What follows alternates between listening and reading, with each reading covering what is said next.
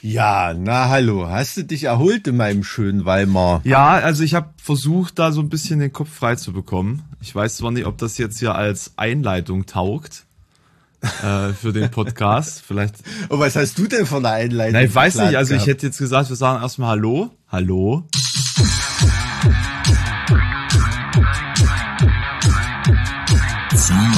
Kruppstahl.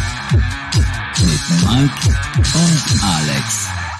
Hallo, hallo, ja, ich war wie immer äh, mit, mit der Tür ins Haus gefallen. Her ja, herzlich willkommen äh, zurück äh, in diesem Podcast. Mit der Tür ins Haus fallen ist auch eine, ähm, eine Aussage, die mich sehr daran erinnert, dass ich letztens mal wieder ein Benjamin Blümchen Hörspiel gehört habe, wo er just das ja immer tut. Er fällt ja immer mit einer, mit der Tür ins Haus quasi. Und dann muss das ja Tierlieb bezahlen.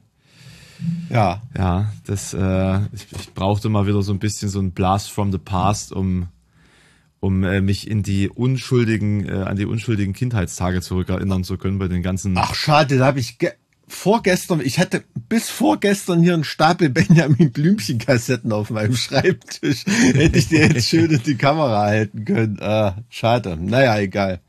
Terror. Hm. Ja, ich habe äh, Benjamin Blümchen als Pirat gehört und muss sagen, das ist äh, seit 1985 hat das nichts an Aktualität verloren. Nee. Außer vielleicht der Umstand, dass Otto äh, von Benjamin kritisiert wird, dass er permanent Bücher liest. Das, das äh, klingt tatsächlich ein bisschen aus der Zeit gefallen, aber ansonsten ist das schon, schon eine großartige Produktion gewesen damals, ne? Ja, also ich habe mit Erschrecken festgestellt, dass äh, Flitze Feuerzahn kennt gar kein Schwein mehr. Da bin ich wahrscheinlich wirklich schon zu alt.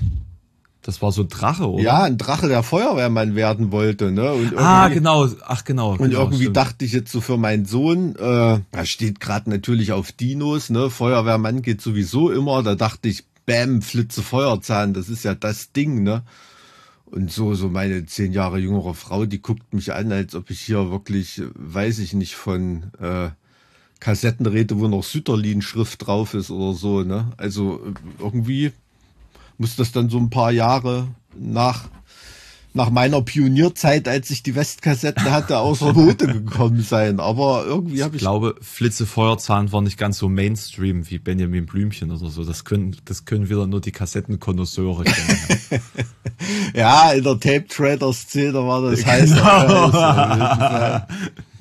Auf jeden Fall. Aber ähm, diese, diese ganzen Alf-Folgen waren, waren natürlich am allerbesten. Das waren wirklich nur stinknormal die Tonspur die, der, der Fernseh, also der einzelnen Episoden. Das war noch nicht mal extra aufbereitet oder so. Ja, ähm, ja eigenartig. Aber man, man hat gehört. Wow. Das war bei den ganzen, bei den ganzen Disney-Hörspielen äh, war das auch so. Das waren auch einfach hm. nur die Disney-Filme eigentlich. Und, und ich kann das auch nicht im, im, im Stream oder so, ne? Das ist wirklich geiler als Kassette. Also so klack rein mit dem Europa-Logo noch auf der, auf der äh, Kassette und so. Das hat irgendwie äh, Stil. Also ich mache das gern mit meinem alten Kassettenrekorder. Mache ich dann auch meinen äh, Jungs an. Hm. Ich wollte gerade sagen, nicht für deine Jungs, sondern einfach für dich so. Auch, ja. Runterkommen, ja. Die müssen dann halt mitgefangen, mitgehangen, ja. So ist. Naja. Ja, es ist äh, schön, dass wir so ein, so ein Thema zum Einstieg haben, tatsächlich. Ja, ähm, ja. Weil viel, viel Positives gibt's ja eigentlich gar nicht zu berichten. Und ich muss sagen, ähm, schlechter altern hätte unsere letzte Folge gar nicht können. Absolut, absolut. Die ist ein, also ein, ein Zeitdokument des Scheiterns, ne? Also äh, ich glaube ziemlich authentisch, ne? Weil wir sind da ja jetzt nicht einer Meinung, äh, die jetzt völlig exotisch war oder so gewesen, ne? Absolut, aber das muss man ganz ehrlich sagen, da lag man so richtig, richtig daneben, ne? Naja, vielleicht waren wir einfach von unserem mitteleuropäischen, pazifistisch angehauchten Wohlstandstum so verblendet, dass wir es uns einfach nicht vorstellen wollten. Ja, weil auch, man, sicher jetzt, auch, ja. Wenn man jetzt zurückblickt, mhm. sieht's ja eigentlich alles ziemlich offensichtlich aus, was er da tut, ne? Ja, natürlich, klar, aber es ist, er meinen wir natürlich Wladimir Putin, ne? Ähm, aber ist natürlich klar, bei so einem omnipräsenten Thema muss man das Kind jetzt auch nicht unbedingt beim Namen nennen, weiß ja jeder, wovon wir reden. Aber ich sag mal jetzt rein auf der logischen Seite ist das ja trotzdem immer noch nicht. Ne? Also selbst wenn man sich in so einen Despoten reindenken wollte und, und überlegt, was wären die Schritte, was würde man machen, ähm, ist es ja immer noch nicht logisch. Ne? Also dieses, äh, ähm, ja, wie soll man sagen, man, man hat das ja auch diesen Effekt ein paar Tage später nach dem Angriff auf, auf die Ukraine.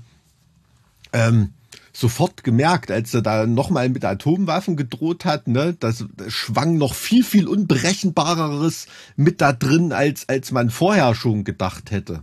Ne? Mhm. Und, und, und, und da, das ist halt wirklich so der Inbegriff von Terror. Ne? So, so erzeugt man Terror, der halt zu einem großen Teil auch im Kopf des Rezipienten stattfindet. Ne? Und das ist psychologisch schon, schon echt eine krasse Nummer. Aber wie gesagt, also ich, ich war natürlich nie irgendwie ein, ein riesen Putin-Fan oder so, aber ich dachte, man hätte kalkülmäßig hätte man ihn irgendwie einschätzen können und das war bis jetzt auch oft so, ne? Und, und den selbst so als Despoten, aber ähm, ich bin da auch, muss ich ehrlich sagen, da enttäuscht ist ein falsches Wort, aber total erschrocken über, über die Dummheit dieser Aktion. Ich hätte halt mhm. dem so ein Level von Dummheit nicht zugetraut. Ne? Also ähm, an Grausamkeit sicherlich, aber an Dummheit nicht. Mhm. Ja, also ist, wir, äh, wir müssen dazu sagen, wir sind jetzt gerade Tag 11, glaube ich, oder Tag 12. Ist es, ist es schon Tag 12? Ja, bis ich den Podcast geschnitten habe, sag mal Tag 14. Nee, ja, ist richtig, aber wir müssen ja sagen, an welchem, an welchem Tag wir uns unterhalten. Ja, also gerade kann man ja. Ja, ja, ich weiß es gerade nicht genau. Von einem auf den anderen Tag können wir ja, äh, kann, kann sich ja hier die ganze Szenerie komplett nochmal umgestellt haben. Mhm. Und ähm, Stand jetzt kann man auch immer noch nicht erkennen, dass da, dass das sich irgendwie logisch erklären lässt, was da abgegangen ist. Ja, weil Stand ja. jetzt ist, die, die Truppen äh, stehen in einem riesigen Konvoi 25 Kilometer vor Kiew scheinen sich nicht weiter bewegen zu können oder zu wollen.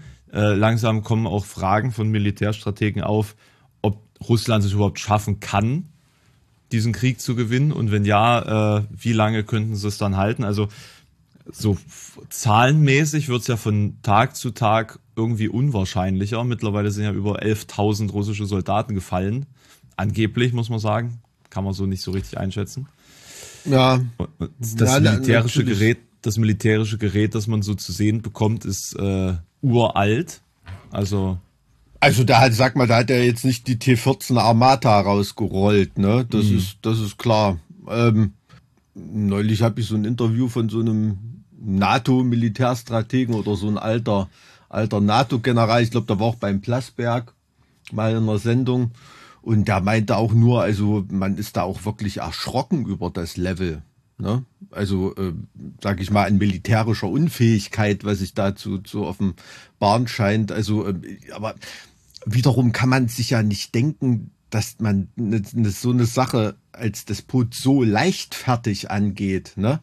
Und, und dann bliebe nur die Schlussfolgerung, äh, dass es wirklich so schlecht ist, um die russische Armee bestellt. Ne? Also man, man darf bei all dem nicht vergessen, dass die, die ukrainische Armee auf mittelfristiger Sicht oder so, wenn es jetzt äh, um, um rein militärische Auseinandersetzungen und bewaffneten Konflikt geht, natürlich trotzdem keine Chance hat. Ne?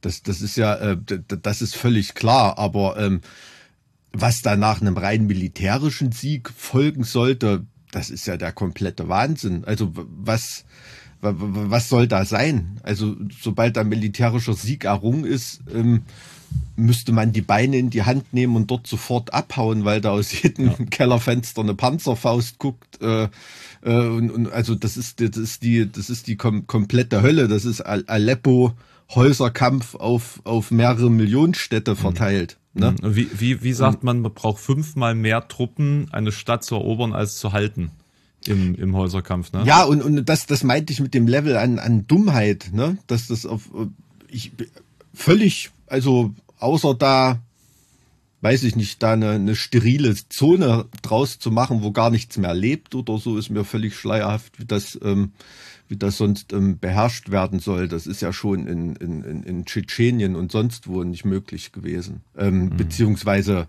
nur mit absoluter eingesetzter Terrorherrschaft. Ne? Ähm, so wie die Lage da gerade ist. Muss ich sagen, bin ich wirklich, also das hat alles nochmal komplett, was man bis jetzt so gedacht hat, man kann es als politisch halbwegs gebildeter Mensch einschätzen, komplett auf Null gesetzt. Muss ich, muss ich ganz ehrlich sagen. Mhm. Muss ich ganz ehrlich sagen. Also rein militärisch, es, es ist klar, dass, dass, dass Russland das komplett machen kann, platt machen kann, wenn sie wollen. Ne? Das, das ist ja auch mit, für die, für die, für die, für die russischen Soldaten, denke ich, würde, würde sich da enormer Widerstand bilden oder mhm. so, ne? Also das so, so sehenden Auges, das deutet sich ja auch an, wenn man da bestimmte Andeutungen und so weiter sieht. Und ähm, was, was mir das jetzt wieder ganz deutlich zeigt, ist dieser, dieser uralte Satz, als erstes stirbt im Krieg die Wahrheit, das, das ist halt äh, wirklich so. Ne? Also auch wenn ich die, die ist natürlich von russischer Seite Propaganda ohne Ende und wenn ich von ukrainischer Seite die Propaganda ohne Ende sehe, das sind genauso viele Lügen mit dem Unterschied, dass die Ukraine für mich ein Stück weit legitimiert ist, diese Strategie Lügen abzufeuern, weil mhm. sie das Opfer in, in diesem Konflikt sind. Ne? In, in, insofern gestehe ich das natürlich der Ukraine mehr zu ähm, als dem Aggressor. Aber ähm, die Wahrheit stirbt absolut zuerst. Ne? Und ich kann da keine Glorie finden, nicht den, nicht den geringsten Funken davon, ne? wenn, wenn schöne, heldenhafte Frauen mit einer AK-47 oh ja, da äh, fotografiert werden oder so. Ne? Die, die werden innerhalb von Minuten in einem Gefecht mit russischen Fallschirmjägern äh, zerfetzt werden. Ne? Also da, da ist da ist keine Glorie dieses dieses Heldentum. Also das zeigt noch mal auf ganz ganz oh, ekelhafte Weise die die Grausamkeit von Krieg. Und ne? und, und diese diese also, Perversion, dass die Social Media Welt sozusagen in Kriegszeiten genauso weiterläuft, dass man hm. äh, tanzende TikTok-Soldaten hat und irgendwelche hm. Lifehacks, wie man russische Panzer abschleppt, die die äh, keinen Sprit mehr haben und so weiter und so fort. Also äh, die, die Menge an, an Media Coverage, die sozusagen jetzt aus der Ukraine rausgeht und mhm. äh, die von, von allen anderen weltweit, die das jetzt beobachten, aufgesogen und verkonsumiert werden, das ist ja, das ist immens. Und ähm, ja, natürlich, weil auch alle, wie, wie, du und ich, äh, man ist ja auch mal süchtig nach einer guten Nachricht, ne? Nach einer schönen Geschichte innerhalb dieser, dieser, dieser Grausamkeit, ne? Und ähm, das saugen die Leute natürlich in sich auf. Aber jetzt habe ich dich unterbrochen, Entschuldige. Nee, also ich habe ja im, im, Endeffekt gesagt, was ich sagen wollte. Ich glaube, das ist das erste Mal, dass wir in Europa zumindest, das wird sicherlich bei anderen Konflikten in anderen Regionen anders gewesen sein, aber dass wir in Europa eine, einen Krieg derart konsumieren hm. Hm. und den so allgegenwärtig jeden Tag rund um die Uhr auf unseren Devices haben sozusagen und in unserer in unserer Media Bubble haben. Und, ja, ähm, das ist natürlich klar, aber man muss sich bei allem bewusst sein, dass auch das total gefiltert ist, ne? Genauso wie vor äh, keine Ahnung, wie vor 70 Jahren eine Zeitungsmeldung über einen Krieg oder so ist das in der Social Media Bubble natürlich auch ähm, oft gefiltert, ne? Beziehungsweise. Naja, also es ist jetzt nicht eine Wochenschau. Nein, nein, um, um Gottes Willen, das, das sage ich nicht, aber es ist natürlich auch durch Social Media Algorithmen ähm, mhm. gefiltert. Mhm. Ne? Also wenn du jetzt als stinknormaler Typ in der Ukraine irgendwo ein Video hochlädst von irgendwas, ist es relativ unwahrscheinlich, dass das einen völlig Unbekannten in Deutschland jemals erreichen wird, das Video, sondern das sind dann eben auch bestimmte Videos, die hochgespült ja, werden ja. Ja, ne? und die propagandamäßig auch hochgespült werden können, wenn man die bestimmten Knöpfe da drückt. Ne? Und diese Parallelwelt ist, ist, ist völliger Wahnsinn für mich. Ne? Also in der im Social Media Bereich und so die Ukraine da, da Russland gegenüber als totale Supermacht. Die wirklichen militärischen Verhältnisse, die da irgendwo wie, wie das da stattfindet, das, das weiß natürlich niemand. Nee, genau. Und, also. und gerade die Vorstellung, was gerade eigentlich notwendig ist, um, um diesen Stand zu halten, ja. Also hm. wie, wie viele Opfer jetzt auf der ukrainischen Seite eigentlich beispielsweise realistisch sind. Hm. Ich, ich kann mir das irgendwie nicht vorstellen, dass man dass man äh, jetzt irgendwie diese Menge an, an Fahrzeugen und Truppen der russischen Invasionsarmee da irgendwie beseitigen kann, ohne äh, also deutlich stärker äh, an Menschenleben zu, zu verlieren. Ich, ich kann, kann es auch wirklich nicht einschätzen und ich weiß auch nicht, auf, auf welche Art und Weise die Verluste da äh, den russischen Truppen zu, zugefügt wurden. Ne? Also wenn du da wirklich ein, ist immer noch ein altes Modell, aber modernst auf Kampfwert gesteigerten T72 oder T80 Panzer da irgendwo zerfetzt an der Straße liegen siehst, ne, der ja voll mit Hardkill, Aktivpanzerung und, und was weiß ich am Start no, war. Jetzt kommt, jetzt kommt der Profi raus, siehst du. Und da ist dann offensichtlich, weiß ich nicht, also das, das passiert nicht mit einem Molotow-Cocktail oder so, ne? Ähm, ähm, um, um kompetent zu tun, was er sich. Da hat wahrscheinlich dann eine Javelin-Rakete oder so den irgendwie getroffen, aber das schießt jetzt auch nicht der ukrainische Maisbauer ab, so ein Ding. Mhm. Ne? Also das, das, das, das, das kann ich, kann ich halt, kann, kann ich halt überhaupt nicht einschätzen oder das nach einem, nach den ersten zwei Tagen, in dem äh, die, die, die russische Luftwaffe die ukrainische ähm, ähm, Luftsicherung oder Luftabwehr äh, nahezu ausgeschaltet hat und dann äh, werden immer noch nachts irgendwelche Spezialflugzeuge mit russischen Fallschirmjäger abgeschossen oder so. Das sind totale Spezialoperationen, wo mit lasergeteckten Raketen irgendwelche Sachen, also mhm. ich bin nicht, glaube nicht, dass die ukrainische Armee alleine ist, in der Lage ist, solche sowas zu leisten. Ne? Also diese, diese Panzerabwehr und so schon. Gab ein interessantes Interview mit dem Direktor vom Panzermuseum in Munster, der so die Panzerwaffe auch mal ein bisschen einordnet. Ne? Also das sind ja für die russische Armee sind Panzer ja schon, also seit dem Zweiten Weltkrieg, ne? T-34, das war so ein Verbrauchsgegenstand. Das ist wie so eine Rolle Küchenpapier. Da ist halt irgendwann wird er als zerschossen abgeschrieben und es geht nicht darum, den nicht zu zerstören, ne, sondern darum, was der macht, bis er zerstört wird. Und Panzer lassen sich relativ leicht ausschalten mit heutigen Mitteln, wenn sie nicht anders gesichert sind, ne, durch Luft oder Grenadiere mhm. oder irgendwie sowas. Also das ist schon klar, aber also wie gesagt, diese diese Kriegspropaganda ähm, vermittelt da, denke ich, auch ein, ein, ein falsches Bild. Ne? Also ein zerstörter Panzer ist für die Russen im Prinzip kein Problem. Ne? Also was jetzt ihre Kampfkraft oder und so weiter angeht, das ist, ist leider so. Mhm. Ne? Das steigert natürlich die Moral der Verteidiger, aber das ist für die Russen überhaupt kein Problem. Das ist da sozusagen eingepreist. Aber wer da über alles noch die Finger mit drin hat und äh, ich muss ehrlich sagen, wenn man da ein bisschen in die Geschichte guckt, es kann einem auch nicht wohl dabei sein, wenn man jetzt, äh, weiß ich nicht, da an jeder Straßenecke so gefühlt Stinger-Raketen verteilt oder irgendwie sowas. Ne? Also äh, wenn man sieht, wie das damals mit dem Mujahideen in Afghanistan gelaufen ist, als die USA dann nach dem Konflikt versucht haben, die wieder einzusammeln, äh, mhm. äh, das ist da eher so semi gelaufen. Ne? Und ähm, ja, gerade, dass man, dass man auch Straftäter aus dem Gefängnis entlässt, damit sie an der Front kämpfen können und so. Da, das ist ja natürlich, das ist immer, das ist ja oft, oft im, im, im Krieg so gewesen. Ne? Die, das sind natürlich harte Jungs, die sich um nichts eine Waffe machen. Das ist also im Krieg, im, da gibt's gibt's keine Glorie. Also diese Heldengeschichten, die da erzählt ja. werden, die bleiben einem im Halse stecken. Das ist leider so. Ja. Da ist in, in Battle there's no law und da gibt's auch keinen kein Ruhm zu ernten. Das ist einfach so ja. auf auf beiden Seiten. Und die Ukraine wird auch mit sauberen Mitteln, so wie es in Social Media aussieht, wird, kann man das Land nicht verteidigen. Schon gar nicht gegen die Russen, das geht nicht. Ähm, ja, wenn du lang genug im Abgrund schaust, dann schaut der Abgrund auch mal in dich hinein. Ne? Du musst selber zum Monster werden, um Monster zu bekämpfen. Ja, absolut, absolut. Vor allen Dingen, wenn du eben verzweifelt gegen eine Übermacht dein Land verteidigst, dann ist ja jedes Mittel am Ende äh, recht und billig. Und ja, ich glaube, ja. dass ähm, dessen ist man sich auch bewusst von, von ja. außen. Also ich bin mir dessen auf jeden Fall sehr bewusst und äh, naja, also wie gesagt, ich glaube, man, man kann da Dinge mehr verstehen, die man in, in einem in einem zivilen Umfeld oder in einem Angriffsfall beispielsweise nicht verstehen könnte. Und gerade so diese, diese Frage, mhm. lasse ich jetzt Mörder frei und bewaffne die, um am Ende vielleicht pro Mörder noch zehn Russen mitzunehmen.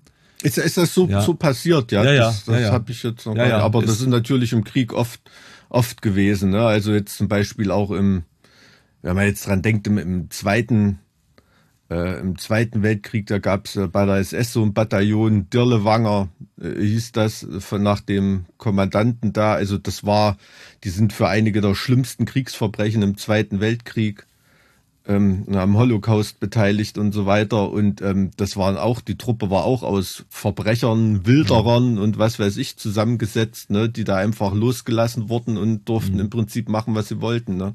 Ja, also ohne das jetzt direkt vergleichen zu wollen, aber. Gerade mit dem Ziel, gerade mit der Absicht, so viel Verwüstung und, und Schaden wie möglich anzurichten. Ne? Das ist ja, das, das ist ja nun die oberste Prämisse. Ne? Und da ich weiß nicht, in welchem, welchem Kriegsfilm war das? War das bei Platoon oder Hard ich glaube, nee, bei Heartbreak Ridge mit Clint Eastwood, da gibt's so diesen Spruch, ja, dieser Typ gehört eigentlich in einen Käfig, wo ein Schild dran ist, nur, nur im Kriegsfall öffnen oder so. Ne? Und ähm, ja, also sowas. Hm. Ja, gibt sicherlich Menschen, die für solche Situationen gemacht sind. Genau wie, wie, wie diese Kriegsreporter, den man ja jetzt gerade so gebannt über die Schulter schaut, scheinbar für so einen ne? Borderline-Journalisten ja, ja, das ist ja schaffen sein müssen. Es ist ja und, trotzdem fragt man sich, wie viele Leute noch äh, jetzt, ich sag mal, bei der einfachen Erreichbarkeit von Handyvideos direkt von der Frontlinie oder so in Social Media, ähm, wie viele Leute sich da noch für normalen Journalismus interessieren, ne? Weil normaler in Anführungsstrichen seriöser Journalismus muss ja gerade bei der Sach- und Informationslage ganz oft im Ungefähren bleiben und kann eben nicht ja. ganz klar Stellung beziehen und, und lässt ganz, ganz viele Grauzonen zurück, die eben propagandamäßig äh, gefärbte Videos oder Berichterstattung eben nicht zurücklassen. Ne? Und ich glaube, das ist auch ganz schwer für die Leute, ähm, da, da, nicht nur für die Leute, für mich auch, ne? Ich will mich da nicht irgendwie drüber stellen. Ähm, es ist ganz schwer, da zu, zu, zu selektieren und, und rauszufinden, okay, was habe ich da gerade gesehen? Inwieweit ist das realistisch ist, dass wirklich so passiert. Ne? Also mhm. das ist Na, ich habe jetzt für meine Beiträge mich dazu entschlossen, gar nichts dahingehend zu zeigen. Also ich fasse mhm. eigentlich nur die Sachen zusammen, die von mehreren Quellen so bestätigt sind oder, oder berichtet werden sozusagen. Und selbst mhm. da sind schon einige Sachen äh, im Nachhinein revidiert worden, die, die sich dann als nicht, nicht realistisch herausgestellt haben. Also selbst mhm. auf dem Bereich ist es, in dem Bereich äh, ist es schon ähm, schwierig genug, da ähm, mit Sicherheit Dinge von sich zu geben. Mhm. Aber gerade wie du sagst, die Bilder, also jedes einzelne bewegte Bild, das man dass man veröffentlicht, müsste aus mehreren Perspektiven zu sehen sein, ne? dass man weiß, in welchem Umfeld ist das äh, entstanden, dass man auch mhm. einschätzen kann, was ist, wo ist der Ort überhaupt, wo das entstanden ist. Ähm, also da, da gibt es ja viele Punkte, die eigentlich bedacht sein müssen bei der Veröffentlichung und bei der Einordnung eines einer Bild oder einer einer einer hm, allgemein einer Medienquelle. Hm. Und da äh, also das sind mir jetzt selbst so Beiträge vom Spiegel oder so aufgefallen, die ich im Stream mit den Leuten geschaut habe, wo dann so Aussagen kamen wie, ja, ich meine, das ist ein schönes, äh, schönes Bild gerade, aber das ist aus dem Jahr 2014. Hm. Ähm, hm. So, also wie gesagt, da bin ich vorsichtig und deswegen lasse ich das persönlich beispielsweise einfach komplett weg, um, um da keiner Desinformation Vorschub zu leisten. Ja, natürlich, aber das ist ja dann bei den aufmerksamkeitsgetriebenen Medien, schmeißt du damit natürlich auch Aufmerksamkeit weg, die du ja. sonst haben könntest. Ja, ne? auf jeden und, Fall. Und viel, vielen äh, ist das dann eben, ist es dann eben egal. Ne? Das, das, das ist ganz einfach so. Und wenn man da überlegt, wie ein seriöser Kriegsberichterstatter, der da wirklich mit so einer kugelsicheren Weste, wo Press drauf steht, da äh, zwischen den Autos mit, mit rumkriecht und wirklich sein Leben riskiert und was der an journalistisch hochwertiger, verifizierter Information liefern kann, indem er sein Leben riskiert hat, ist dann in Social Media in der Aufmerksamkeit aufgewogen gegen irgendwelche anderen Videos, die die Leute dann viel, viel mehr dafür klicken. Ja. Ne? Ja. Ähm, das ist schon zum Schreien tragisch. Ja. Ne? Ja. Also, also ich, wenn man das journalistisch betrachtet. Ich folge auch auf, auf Instagram so ein paar Fotografen und Fotografinnen, die gerade äh, vor Ort sind. Und deren Beiträge haben jetzt nicht so bombastische Reichweiten, sage ich jetzt mhm. mal, mhm. wo man sich mhm. denkt, hier wäre es aber wenigstens verifiziert.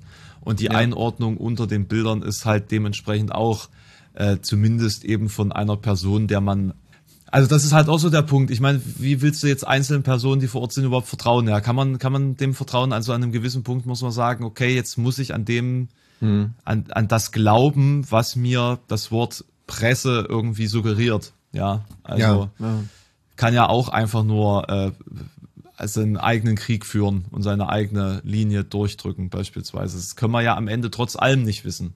Oder das Medium, für das er arbeitet, hat ein gewisses Narrativ, das bedient werden muss oder so. Also das, das, das ist klar, ja, ja. Aber gerade weil du auch so Spiegel erwähnst und so, ne? Also das, das sind natürlich trotzdem immer noch in gewisser Weise Qualitätsmedien, ne? obwohl unser Freund Volker Pispers hat ja auch schon gesagt, das ist die Bildzeitung für Abiturienten, ne? Äh, trotzdem arbeiten die ja immer noch mit Mechanismen, in dem das dann als persönliche war das, war Meinung. Das die Welt? Die Welt Nee, ich glaube, da hat so Spiegel, Spiegel hat er. Bin ich mir nicht ganz sicher. Ich glaube, Spiegel war's. Hm. Aber zur Welt wird es natürlich auch passen, hast du recht.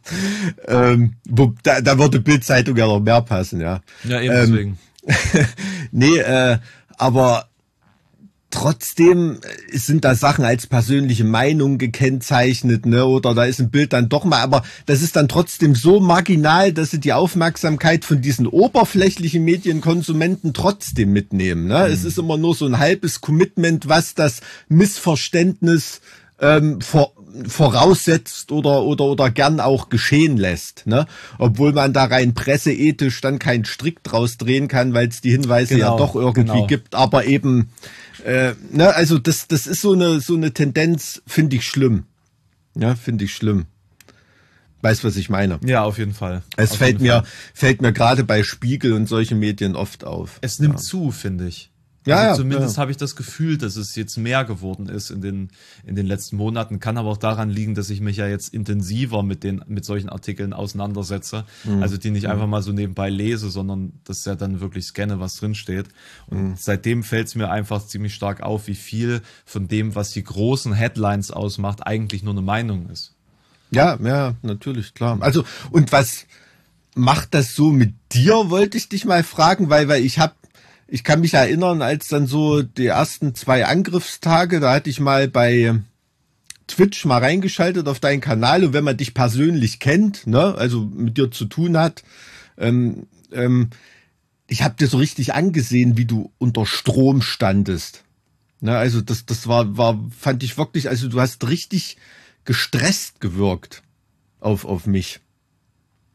Ja, also. Das, wie, wie, war, war das so deine, also das, das, das war wirklich, ähm, ja, also ich konnte da gar nicht einordnen, ob du gerade aus dem Fenster guckst und äh, äh, dort schilderst, was du da vom Fenster siehst, oder ob du dann äh, gerade von Deutscher Welle einen, einen Bericht äh, kommentierst oder irgendwie sowas, jetzt so an deiner rein körperlichen hm. Ausstrahlung. Hm. Ne? Also das fand ich, äh, fand ich krass. Also es sah zumindest auf jeden Fall nicht so aus, als ob dir es gut tut. Naja, also man muss ja dazu sagen, das ist für mich ja das erste Mal, dass etwas in der Form in, in meiner, meiner Nähe passiert, dass ich wahrnehme, ja. Also Balkan, hm. Balkankriege habe ich ja noch nicht wahrgenommen, da war ich ja zu jung. Hm. Ähm, äh, das, das hat mich schon irgendwie persönlich sehr mitgenommen, weil es für mich auch, also jetzt auch wenn ich einen Schritt zurücktrete, muss ich sagen, das ist eine Zäsur in, in unser mhm. aller Leben hier und ich würde sagen, das ist durchaus mit, mit 9-11 äh, oder so vergleichbar, was, den, was die äh, Entwicklung der nächsten Jahrzehnte angehen, anbelangen wird. Und ähm, allein schon dieser, dieser wehmütige Aspekt, dass diese Vorstellung oder diese Phase de, des Friedens in Europa äh, vorbei ist und äh, diese, dieses Elysium, quasi diese, diese Matrix, in der wir uns befunden haben. Es ist ein bisschen wie das Aus Aufwachen aus der Matrix gewesen. Für mich zumindest oder für mhm. viele mhm. andere, dass man jetzt einsehen muss, dass die Welt leider eben doch nicht mit gutem Willen ähm, äh, geführt werden kann oder, oder, oder äh, ähm, regiert werden kann. Und selbst der Aspekt des, auf dem man sich ja auch so ein bisschen ausruht, also die Hoffnung zumindest ein bisschen fußen lässt, dass die Leute ja zumindest das machen, was ihnen am meisten Geld bringt und dementsprechend mhm. Dinge, die sie sehr finanziell belasten würden, außen vor lassen würden. Wie jetzt mhm. beispielsweise so ein Krieg gegen die Ukraine, die ja wirklich, das was macht halt wirtschaftlich keinen Sinn für Russland. Also da, deswegen hätte ich das halt auch die ganze Zeit abgelehnt, diese Vorstellung, dass das passieren könnte. Mhm. Ähm, diese, diese Gewissheit ist jetzt halt weg. Also jetzt ist man, steht man so vor dieser, für diese Ja, das Trümmern. meinte ich halt, das ist komplett auf Zero gesetzt. Ja, genau, ne? genau, Also genau. rein, rein logisch, machtpolitische Denkweisen oder Argumentation ähm, hat man zumindest immer, immer im Hinterkopf jetzt, ähm, dass das nur eine Option ist. Ja, genau. Ne? Und, Und, und, und nicht eine zwangsläufige Handlungsweise. Genau, um deine, um deine Frage Mhm. noch schnell zu Ende äh, beantworten zu wollen. Ähm, am Ende des Tages ist es halt so, dass ich dann dementsprechend mich auch sehr intensiv damit auseinandergesetzt habe, das ja für meine Beiträge sehr intensiv bearbeitet habe. Und ähm, ich glaube, die Situation, die du dann wahrgenommen hast, die war einfach auch an sich schon grundsätzlich eine Ausnahmesituation, weil ich gerade ähm, also die 10 bis 20-fache Reichweite auf Twitch hatte. Ähm, ich war, glaube ich, an, an dem Tag, an dem du dann zugeschalten hast, war ich äh, in, in Deutschland, deutschlandweit der meistgeschaute. Ja, Alter, du, wenn, wenn, wenn ich schon Twitch anmache, dann kannst du davon ausgehen. Und, und, Ja. und das war einfach, also das ist ein- einfach auch eine Situation, mit der ich erstmal umgehen musste. Das ist erschreckend, wenn du in deinem Schlafzimmer stehst und dann einfach irgendwie fast 20.000 Menschen gerade live zuschauen. Das ist ja was anderes, als wenn du ein Video vorproduzierst, wo du dir jede, Ist schon jedes, klar, ja. dieses Wort so durchdenkst und, und das äh, dann einfach abschickst und dann sind es vielleicht auch 20.000 Leute, die gleichzeitig in so einem Beitrag drin sind. Mhm. Aber das ist trotz allem nicht dieses jetzt in diesem Moment starren die Menschen dir entgegen und du musst jetzt eine Rede halten, so nach dem Motto. Auch wenn das indirekt ist, ist es trotzdem ein, ein krasser, ein krasser äh, Effekt, den das auf dich hat. Und äh, ich habe auch zum ersten Mal einfach gemerkt, dass einzelne Aussagen, die ich getroffen habe, tatsächlich sofortige Konsequenzen hatten, dass das ähm, auch Diskurse aufgeworfen hat, diskutiert worden ist auf Twitter und das ist eine Verantwortung, also da, das, die musste ich erstmal verdauen. So, und ich glaube, das war auch so ein Teil des, des, äh, das Hm, krass, an, an, dies, an dieses End, äh, äh, dieses, wie soll ich sagen, an die Flanke habe hab ich gar nicht gedacht. Interessant, natürlich, aber völlig logisch, klar. Klar, ja, ja, das, ähm, das, das muss einem da auch erstmal, ist ja eine völlig, völlig neue Rolle. Ja, also ich habe mich auch zurückerinnert gefühlt, als ich, ähm, ja, an den ersten Golfkrieg, so, also als ich da in der Schule war irgendwie, das war auch eine, eine krasse Nummer, ne? aber noch eine ganze Ecke weg. Natürlich, also Angriff äh, auf Serbien und so der NATO, ähm, kann ich mich auch dran erinnern. Ne? Das war natürlich auch eine Sache, da war ich schon so weit, wie soll ich sagen, juristisch und so gebildet, dass ich da erkennen konnte, dass es auch völkerrechtswidrig war und so, ne? obwohl ähm, falsch oder richtig will ich jetzt nicht einordnen, aber jetzt rein so ohne UNO-Mandat. Und ähm, ja, das sind so Zensuren, an die man sich auf jeden Fall zurückerinnern wird. Und ähm, es war so ein, so ein Aufwachen. Schon gebe ich dir recht, aber eher so, ja, ich habe ja lange als Fußbodenleger gearbeitet, wenn man so eine braune Stelle an einer Diele auf dem Fußboden sieht Oh, hm. und man hebt die dann hoch und sieht, dass da drunter schon alles komplett verfault ist und dann merkt man, ey, ja, das hat ja die ganze Zeit schon gestunken und äh, geknarzt, wenn ich drüber gelaufen bin und genauso ist schon seit 2000 äh, seit acht Jahren Krieg in der Ukraine und und kein Schwein hat's interessiert und Putin schwingt schon ewig solche Reden, die man jetzt viel besser einordnen kann, ne? Und ähm, wie er sich gegenüber Georgien verhalten hat, Ja. etc. pp und und so weiter, das kann man jetzt alles eigentlich hätte man es alles wissen können. Ne? Und, und man, man hat sich halt dafür entschieden, es anders zu interpretieren, ähm, es zu ignorieren, ein Stück weit. Ne? Sowohl medial als auch persönlich. Ne? Es ist ein medialer und persönlicher Vorwurf, den, den ich mir da mache. Ähm, also das ist das Krasse für mich jetzt, so, so, in dieser Situation. Ne? Also ich meine selbst, äh, wenn du die Rede, die da zwei Tage vor dem Einmarsch gehalten hat, ne, also mit dem Wissen, was du vier Tage später hattest oder so, also der hat ja, also das kommt mir jetzt schwer über die Lippen, aber der hat ja ehrlich gesagt, was er vorhat im Prinzip. Wir wollten es nur nicht glauben. Und, und, und dann kommt natürlich hinzu, wenn da hier Joe Biden und so was weiß ich, äh, die gesagt haben, ja, nächsten Mittwoch greift er an und so, äh, die haben da trotzdem nicht dran geglaubt. Das war auch nur Propaganda und Strategiegelaber von denen, ne? Dass der da wirklich ernst macht, ist, pff, ja, wie gesagt, krasse Scheiße, von der jeder überrascht war, einschließlich des deutschen BND-Präsidenten. also musst du dir mal geben, ne? Also wie bei unserem Auslandsgeheimdienst, äh, die Nachrichtenlage ist, wenn der beim Angriff Russlands gerade in der Ukraine ist. Also, also ich habe, also naja gut, ich habe dazu eine Einschätzung eines Ex-Spions gesehen und der hat gemeint, dass, dass das schon Teil des Plans war. Also der hätte wohl Bescheid gewusst und äh, dementsprechend ist er dann auch mit einem Auto rausgeflogen, also raus mit dem Auto rausgeflogen. Oh, ist er nicht rausgeflogen, weil ja klar war, dass das mit der mit äh, Luftsituation schwierig sein sollte, aber wohl von auf auf ähm, Bitten der ukrainischen Regierung er da länger geblieben ist irgendwie so. Wenn ja, ja, na klar. An, an diese an diese Aussage bei. Gut, also da war sicherlich NTV, auch nicht nur zum, ich, im Stream war das.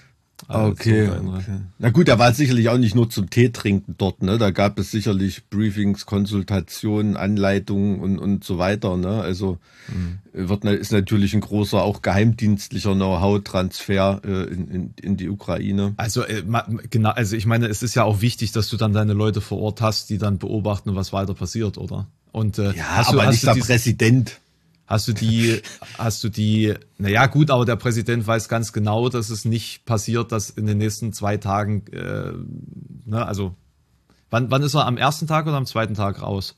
Wie war da das? hat einmal noch ein Konvoi verpasst und dann ist er am zweiten Tag raus irgendwie. Ja, ja, Oder genau. am dritten dann. Hm. Und, und, und wenn die Nachrichtenlage halt einfach so war, dass die Gefahr für ihn in, in Kiew da relativ gering ist bis zu dem Zeitpunkt, Natürlich kann ich, wie gesagt, das, das weiß ich nicht. Es ist nur so eine, so eine Aber Anekdote. Hast, hast du, hast du die äh, neueste Spionagekanone mitbekommen? Nee. Da ist ein, da ist ein, ähm, ein Mitglied der Verhandlungs-, der diplomatischen Verhandlungsmission da zwischen Russland und äh, der Ukraine, also auf ukrainischer mhm. Seite, ist vom ukrainischen Geheimdienst erledigt worden als, als erledigt worden. Als Doppelagent und äh, hm. Äh, Landesverräter haben sie ihn erschossen. Oh je. Und dann, naja, dann äh, hat dann so der, der Militärgeheimdienst gesagt, der hat auch für uns gearbeitet. Ein Doppel-Doppelagent. Ein scheinbar ein Doppel-Doppelagent, der äh, äh, auf jeden Fall irgendwie auf der ukrainischen Seite, aber auch scheinbar für die Russen. Und also niemand weiß gerade so genau, was überhaupt passiert ist. Auf jeden Fall. Das, das ist ein Schicksal, das schon viele Doppel-Doppelagenten äh, äh, äh, erlitten hatten, weil, weil die dann ihrem Feind gegen, also quasi dem Prosecutor gegenüber eben dann keine endgültige Legitimation mehr feststellen konnten, ne? Oder, mhm. oder, oder rausbilden konnten krasse Nummer. Natürlich gibt natürlich auch Leute, die so ihr eigenes Ding machen, ne? Also die da je nachdem, wo sie es gerade gebrauchen können, abliefern und bei allen auf der Liste stehen. Das weiß man nie. Es gibt auch Fälle von von Doppel Doppelagenten, ähm, wo dann, also es ist auch denkbar, dass die russische Seite äh, das verraten hat, dass der für die arbeitet ja. und weil es da nicht mehr wollte, ne? Oder äh, wer genau. weiß. Genau. Nee, das, oh. und da, da war direkt jetzt bei diesen zwei Gesprächen dabei in der. Ja. Hm. Hässlich sowas. Mhm.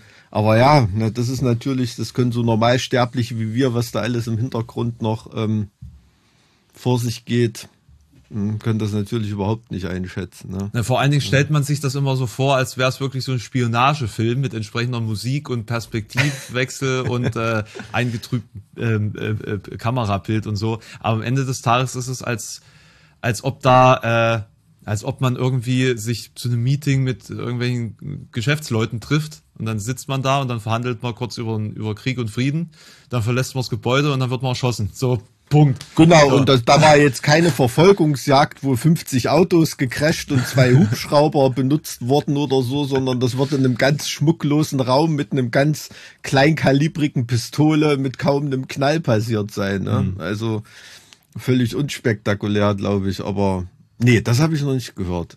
Äh, das ist natürlich, ähm, ja, Gut, andererseits weiß natürlich auch auf russischer Seite keiner, wer welche Laus einem da im Pelz sitzt. Ne? Angeblich hat ja der FSB diesen, äh, diesen Angriff der einen tschetschenischen Einheit verraten. Ach, okay. Also die Ukraine behauptet zumindest, hm. dass die, äh, also die haben ja sozusagen eine 400 Mann starke tschetschenische Einheit in ähm, ähm, hier in der, in der Nähe von diesem Flughafen, dem Antonov-Flughafen. Okay. äh, hm. äh, ausgeschalten samt, samt Befehlshaber. Und äh, angeblich wäre das wohl vom FSB verraten worden, dass die da jetzt auf dem Weg sind. Okay, ja, gut. Und, und wenn das, wenn das der Fall wäre, dann wäre ziemlich offensichtlich, wie viel Rückhalt Putin da selbst hat für diesen, für diesen Angriffskrieg. Ja, also man, man kann es nicht, also pff, das ist halt, also das waren sicherlich auch keine ukrainischen Bauern, die da eine äh, tschetschenische Spezialeinheit. Nee, nee, das war, das war schon die ukrainische Spezialeinheit. Ich wollte gerade sagen, also das sind schon auch finstere Leute, ne?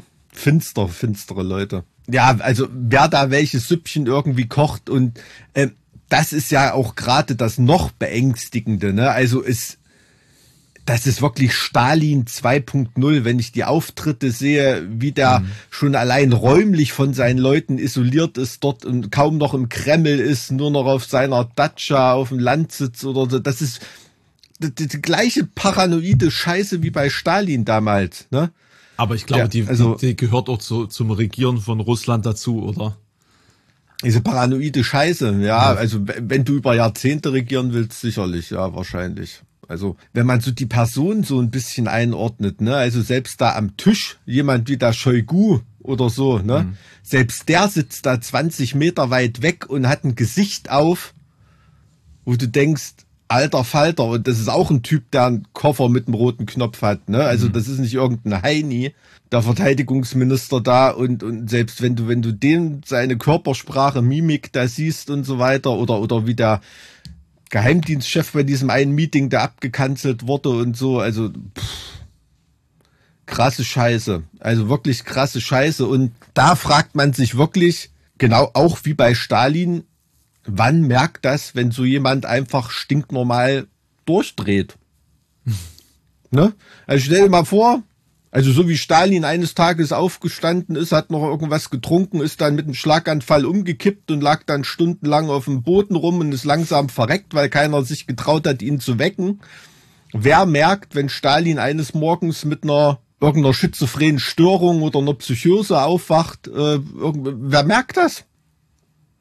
Ne? Also vielleicht gibt es auch so eine einfache Erklärung oder ist auf Steroid Rage oder was weiß ich, was ist da alles vor. Ja, gut, das Vor- sind ja jetzt Sachen alles, gibt, ne, das sind, die da sind alles diskutiert wilde werden. Theorien, die da. Äh, Natürlich, klar, aber ich ich sag nur, also die Situation, die sich dort darstellt, wenn es so wäre, wer würde das denn merken? Also allein dieses Gedankenspiel, wann würde man das denn merken?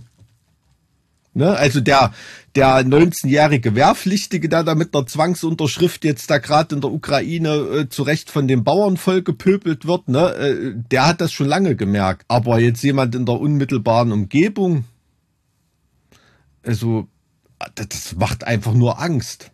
Also mehr will ich damit jetzt nicht sagen, ne? Also soll jetzt nicht irgendwelche krasse Verschwörungstheorien oder irgendwas, aber dass er auf einmal entgegen so seiner bisherigen machtpolitischen Strategie handelt und sich so ein Ding ans Bein hängt, ich verstehe es nicht.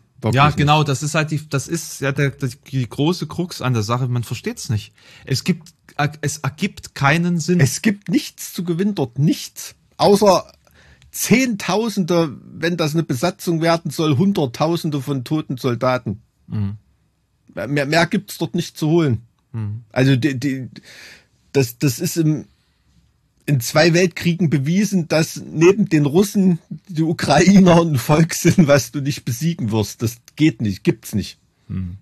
Gibt's nicht. Solange es Ukrainer gibt, wird es auch die Ukraine geben. Genauso wie dieser ist eigentlich ein polnischer Wahlspruch, aber genauso, genauso wird das da auch sein.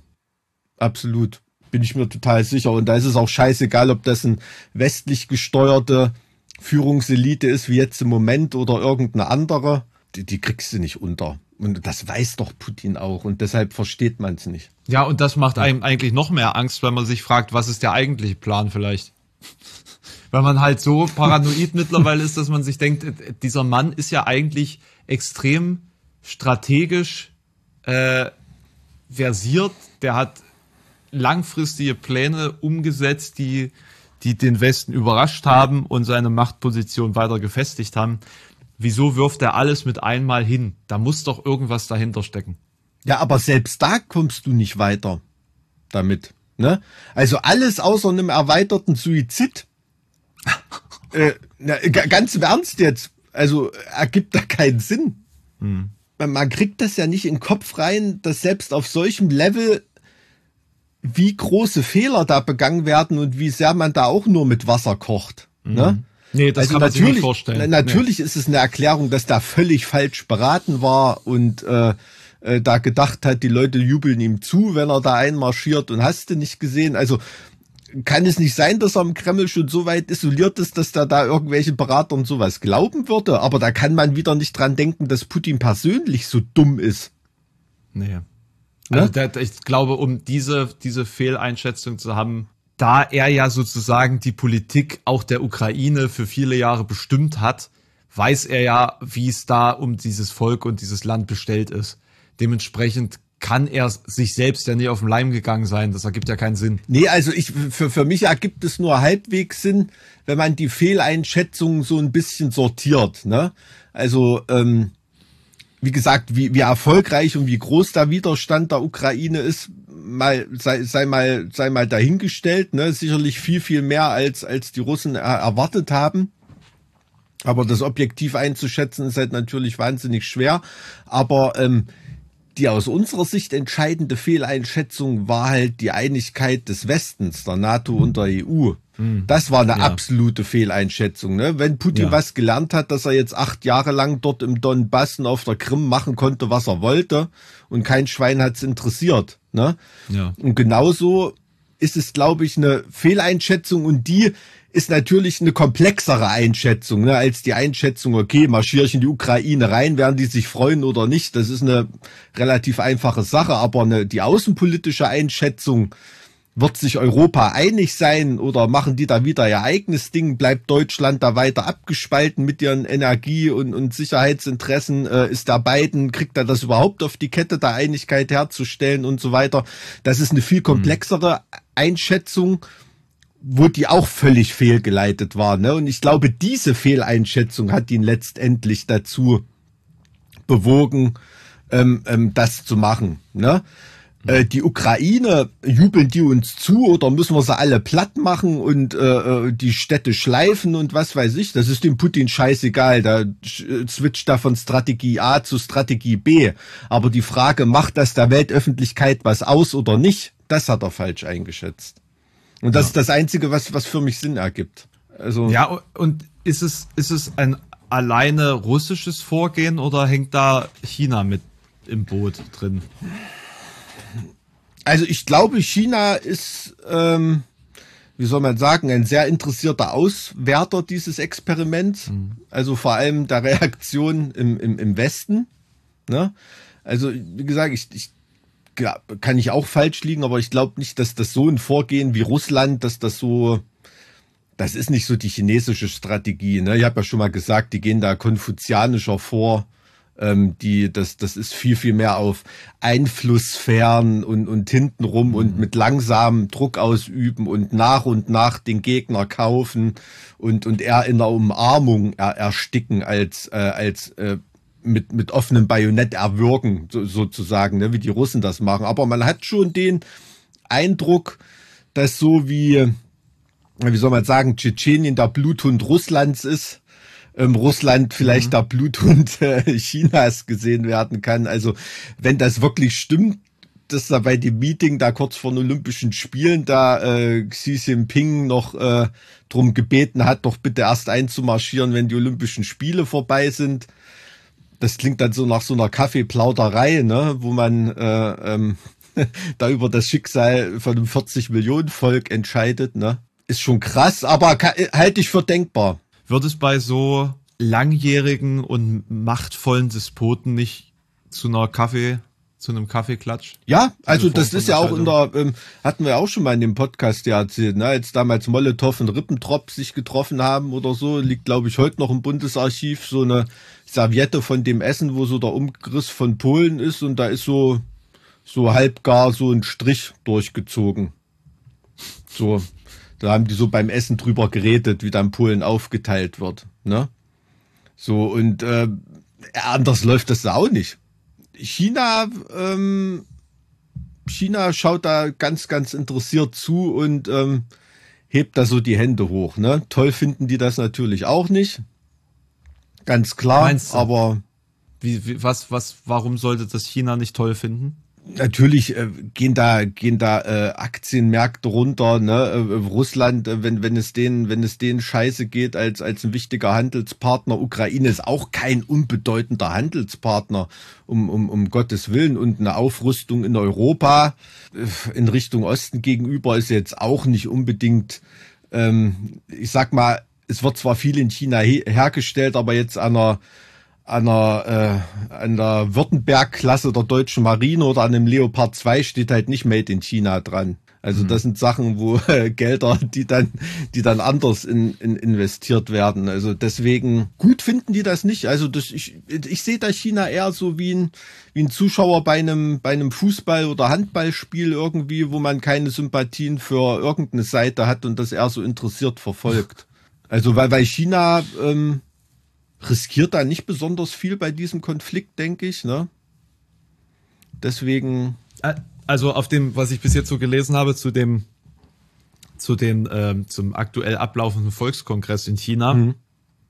ist, dass sie sich scheinbar schon, sie beobachten, welche Sanktionen gerade gegen Russland getroffen werden mhm. und äh, ähm, handeln accordingly. Mhm. Ähm, und haben jetzt wohl auch den, den Rüstungsetat um sieben Prozent erhöht.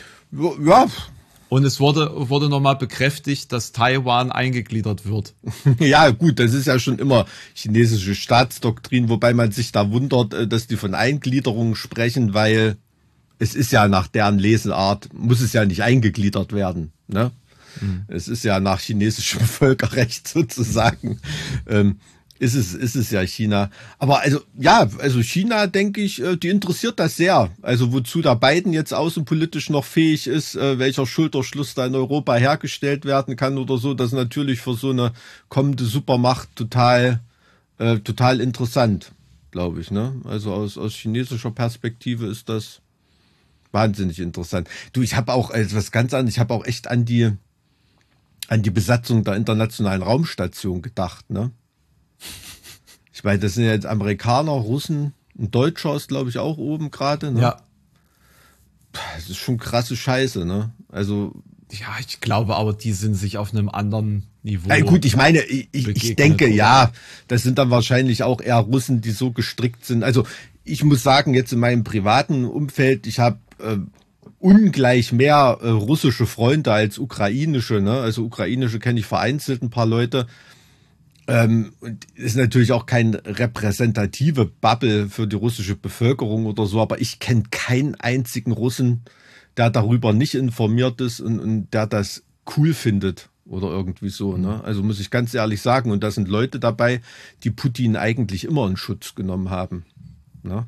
Mhm. Ja, aber du, das, du musst ja sehen, die Leute hier kriegen ja die ganze Zeit die westliche Propaganda reingedrückt. Ja, ja. Die Wahrheit Russlands, die kriegen sie hier ja nicht zu sehen. Deswegen sind sie komplett manipuliert und glauben ihrem großen Führer nicht.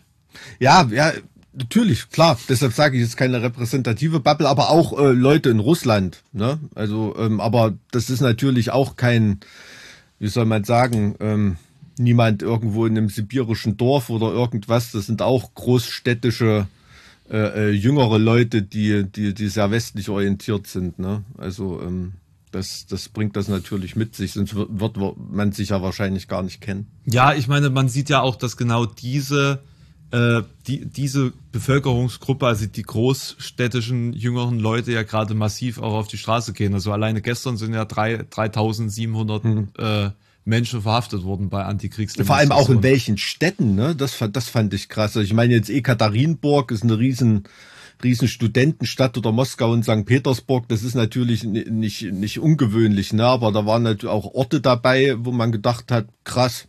Ne? Mhm. Also ja, ist die, die sowjetische Bevölkerung, die ist da, glaube ich, noch, noch mal ein ganz entscheidender, entscheidendes Zünglein an der Waage dann irgendwann. Ne? Also, sage ich mal jetzt analog zum Vietnamkrieg, der ja auch an der Heimatfront verloren wurde für die USA äh, wo ja kein Zweifel besteht, dass die jetzt militärisch da ähm, äh, auch überlegen waren, aber das Ding trotzdem verloren haben, weil der Rückhalt in der Bevölkerung gebröckelt ist.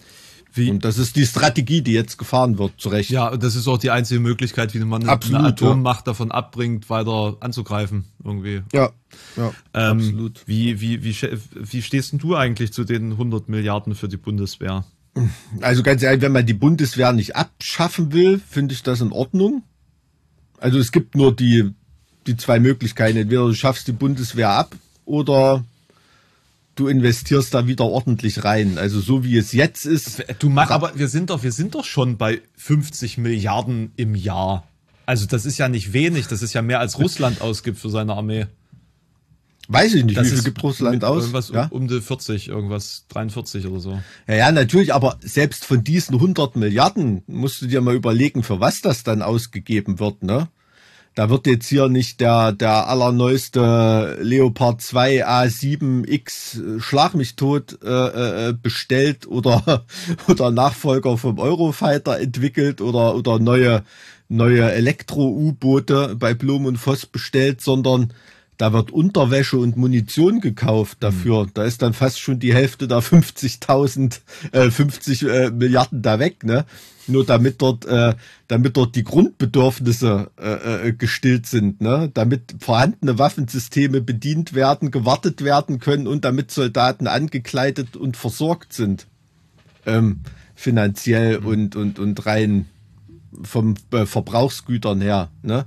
Und äh, wenn es so, wie es jetzt ist, ich glaube, die Bundeswehr hat hinter vorgehaltener Hand, hat mir mal jemand erzählt, die haben jetzt, glaube ich, gerade 85 einsatzfähige Leopard 2 Panzer. Die Bundes musst du Ja, aber, aber, ne? aber das, aber ich meine, ja, mag, mag ja sein, dass jetzt viel von dem Geld, das jetzt investiert wird, völlig notwendig ist, aber die Frage ist doch, wo ist der Rest verschwunden? Also es kann doch nicht sein, dass du jedes Jahr 40, 50 Milliarden für eine Armee ausgibst, die dann 83 Panzer fertig hat. Hä? Wo, Doch, wo ist das Geld? Klar. Natürlich. Also, das ist, äh, äh, du, du musst mal, also ich bin da jetzt natürlich im, im, im Ministerium der Verteidigung nicht ganz so bewandert, aber in anderen Ministerien musst du dir schon alleine mal, äh, google einfach mal die Personaletats von stinknormalen äh, Ministerien mit ihren unter nachgeordneten Bereichen. Das ist ja schon allein an, an Versorgungsleistung, an, an Sold, an Gehältern, an äh, Pensionen, an, an Besoldung, äh, das ist, äh, was da schon drauf geht. Und das ist nur, nur damit die Leute äh, im Monat ihr Geld haben. Da hast du noch nichts angeschafft. Und es geht natürlich darum, äh, wenn du, wenn von der Bundeswehr, wenn ein LKW an dir vorbeifährt und da fällt hinten von der Ladefläche so eine, eine Rolle Gaffer-Tape runter, ne? Das kaufst du dir im Baumarkt für sechs Euro. Das, was der Bundeswehr darunter gefallen ist, die hat dafür zwölf Euro bezahlt.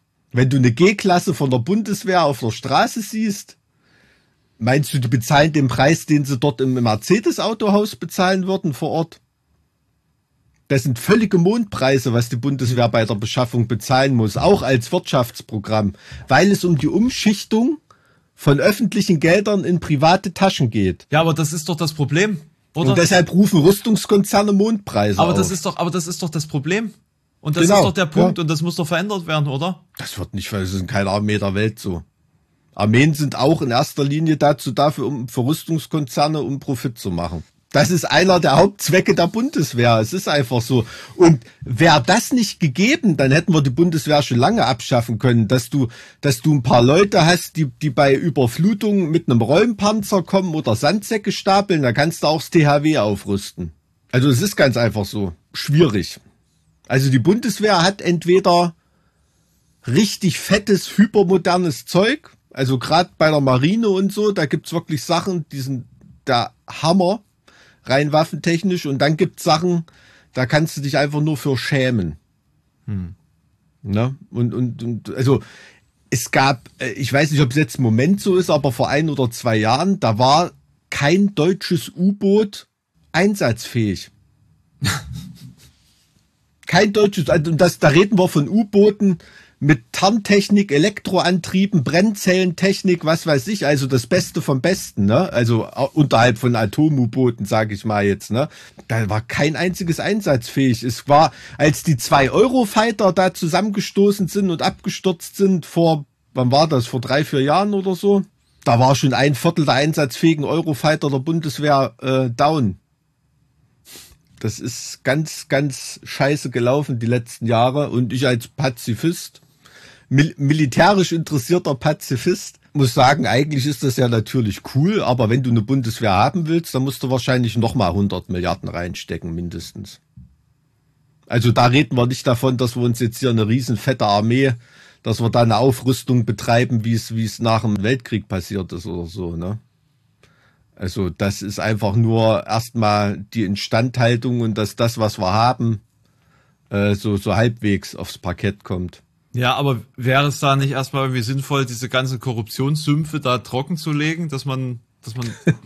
ja, äh, Na, ich komme nicht, ich komme nicht drauf klar, dass wir zu den, zu den, also in den Top Ten der am meisten Geld ausgebenden Staaten der Welt für Rüstung stehen und nichts funktioniert. Also das kann, das geht, das ist rein logisch, ist das doch unmöglich. Das ist ja die Mehr von der deutschen Effizienz. Der Deutsche, der ist am Ingenieur, Reißbrett, Waffentechnologien und so äh, irgendwas erfinden, womit du Leute umbringen kannst oder generell technische Probleme lösen oder so. Da macht dem Deutschen in der ganzen Welt niemand was vor. Aber das in ein funktionsfähiges Konzept am Fließband umzusetzen, da hat Deutschland einen völlig falschen Ruf. Da ist Deutschland in der, auch in der Geschichte oft ein Versager gewesen. Ne? Also den Zweiten Weltkrieg hat Deutschland auch am Fließband verloren. Hm. Die Engländer, die Amerikaner, äh, die Sowjets, die waren einfach in der Lage, diese Kriegsindustrie viel, viel effizienter äh, zu gestalten und da mehr an die Front zu bringen und da mehr Output zu liefern. Deutschland hat den Zweiten Weltkrieg am Fließband verloren. Das ist eine historische Wahrheit, ne? Die also Stammtischwahrheit, aber ähm, schwingt was mit. Naja, ein anderes Niveau haben wir nee, ja anderes nicht. Niveau haben wir ja nicht. Und äh, genauso ist es jetzt, ne? Aber du musst natürlich auch sehen, trotzdem ist jetzt sage ich mal, für die Pro-Kopf-Ausgaben, der Abstand zu den USA für Verteidigungsetat oder so ist immer noch riesig. Also das ist schon, ähm, ja, das, also das wir reden da zwar von den Top Ten, aber sag ich mal so, die Top 2, 3 ist schon trotzdem riesig. Ja, ne? USA, ich habe ich hab ja gerade mal die Statista-Liste offen. Hm. USA liegt bei 778 Milliarden US-Dollar. Hm. Und China liegt bei 252 Milliarden US-Dollar. Hm. Pro Jahr. So, und dann ist in, ja, ja. Ja, wir reden aber, die 100 Milliarden werden ja nicht in einem Jahr investiert. Ne? Nein, nee, das, für, das ist ein, einmalig hm. quasi. Hm. Ja, ja, das, das ist schon richtig. Hm. Ja, und Indien ist dann bei 72,9 Milliarden. Hm. So, äh, ich habe mich übrigens äh, geirrt. Muss ich, muss ich ganz kurz äh, äh zurückrudern. Russland ist bei 61,7 Milliarden Dollar. Das sind dann irgendwann irgendwas um die 65 Trilliarden Rubel. nee, irgendwas um die, irgendwas kurz über die 50 Milliarden Euro, ne? Ja, keine Ahnung. Also nicht, nicht, nicht paar 40, sondern paar 50 Milliarden Euro. Mhm. Okay. Mhm. Ja. Ja, na, also das, das ist schon, ähm, also Nordkorea gibt sicherlich keine Angaben, ne? Haben die so viel Geld im Land, ja? Äh, also wer, wer Etat, also was die da rein, also das, das wird ja immer so ein bisschen vergessen bei den Aufzählungen von Truppenstärken irgendwie, da ist immer Nordkorea nicht mit dabei. Ähm, also jetzt rein von Militärtechnik hat sie natürlich vergessen, aber wie viele Leute dort bei der Armee sind, das ist natürlich krank. Also die haben, glaube ich, auch über eine Million Soldaten. Ja, aber hat da jeder eine Waffe? Ja, da kannst du von ausgehen. Also wenn das ja, aber ist das eine Armee? Also ich sag, ich sag mal so, wenn du jetzt eine, eine Feldhacke als Waffe bezeichnen willst, unter Waffen sind dann alle, wenn es losgeht, auf jeden Fall. Ja, natürlich ist es Wahnsinn. Es ist totaler Wahnsinn, aber ganz ehrlich, Leute, die jetzt sagen, ja, die 100 Milliarden, die sollen wir doch lieber in Bildung stecken oder irgendwie, da wird immer so getan, als ob nicht genug Geld da ist, ne? Also ein Land wie Deutschland kann sich genauso leisten, genauso viel Geld in die Bildung zu stecken und in, in den Wehretat. Ne? Also es gibt nicht so viel auf der Welt wie Geld. Es wird halt nur für die falschen Sachen ausgegeben. Und das kommt ja auch aus verschiedenen Töpfen, ne? muss man ja auch ehrlich sagen. Das ist, wird ja jetzt hm. nicht von Bundesländern finanziert, die 100 Milliarden. Wird da auch immer vergessen, wohingegen Bildung eher Ländersache mhm. ist zum Beispiel. Natürlich ist es Wahnsinn, überhaupt so viel Geld für, für, für eine Armee auszugeben. Ne? Aber also mit den 100 Milliarden würde ich sagen, rettet man ein bisschen was von dem jährlichen Wehretat, den man da sowieso reinsteckt. Da wäre sonst, das wäre weggeschmissenes Geld dann. Ja, das ist ja das Problem. Also ich sehe jetzt nicht das Problem darin, eine, eine schlagkräftige Armee zu besitzen. Ich sehe das Problem darin, so viel Geld zu vernichten. Hm, hm. So, das, das ist das Ding. Ja. Das ist das Ding. Und, und, und da, dahingehend richtet sich meine Kritik. Nicht da, da in, in Richtung dessen, dass wir vielleicht irgendwie anfangen sollten, was Ernst, Ernsthaftes zu betreiben und nicht einfach nur so pro forma eine Zahl dorthin zu schreiben, des, deren Auswirkung am Ende verpufft. Mhm. Na, und, und generell wäre es, glaube ich, deutlich sinnvoller, gerade auch im Hinblick darauf, dass die Chance besteht, dass ein Donald Trump nochmal gewählt wird, ähm, vielleicht generell eine gemeinschaftliche europäische Streitkraft aufzubauen. Ja, dass man, dass man irgendwie sukzessive mehr eine Gemeinsamkeit in, in dieser Europäischen Union findet, in vielerlei Hinsicht. Ja, Tendenzen oder, oder Projekte gibt's da ja innerhalb der EU. Ne? Also das ist ja schon, aber ja klar, also Donald Trump, ich habe mir oft die Frage gestellt, glaubst du den, diesen der Völkerrechtler redet ja immer nicht von Krieg, sondern von bewaffneten Konflikt.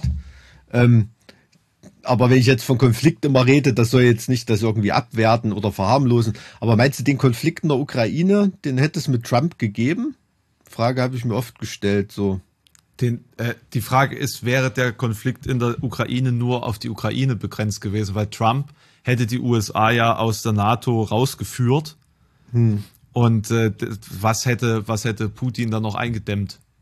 Ja, kann, kann natürlich auch sein, dass es dann erst recht gewesen wäre, ne? Oder man, man weiß halt nicht, wie viel Zündeln von westlicher Seite immer noch dabei ist, ne? Also ohne, ohne jetzt jemand anderem als Putin die Schuld zu, zuweisen zu wollen, ne? Um Gottes Willen. Aber verstehst du, was ich meine? Also, also ich bin der Meinung, wer einen Angriffskrieg führt, der ist einfach nicht im Recht. Absolut, ja, das ist doch. Also was anderes habe ich doch jetzt die, nicht die, gesagt. Die, und die und die Wahrscheinlichkeit, dass äh, ja, also wie gesagt, ich halte das für kann man sicherlich drüber nachdenken. Ich halte das aber für überzogen, dieses Bedrohungspotenzial seitens der Ukraine so, so groß darzustellen. Und das war jetzt im Endeffekt auch nicht das, worum es Putin ging bei seiner Blut- und Bodenrede da nach dem Einmarsch. Hm, hm, hm.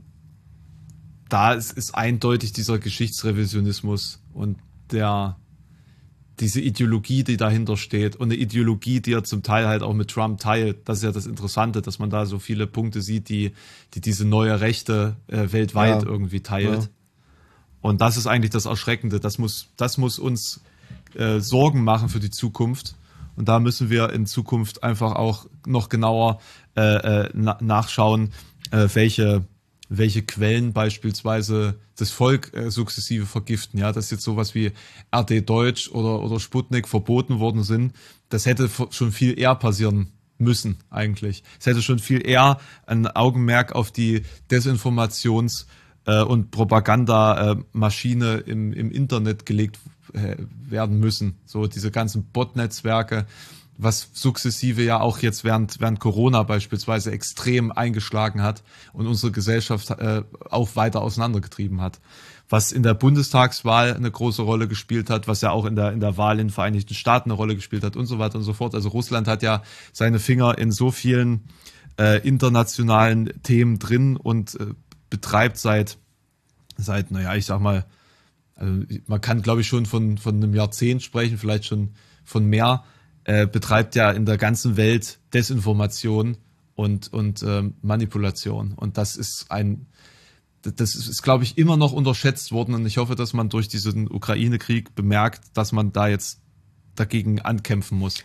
Und mhm. das äh, ist ja auch äh, mit den Gesprächen mit Telegram beispielsweise, wo die Bundesregierung ähm, sich da haben ver vermitteln lassen.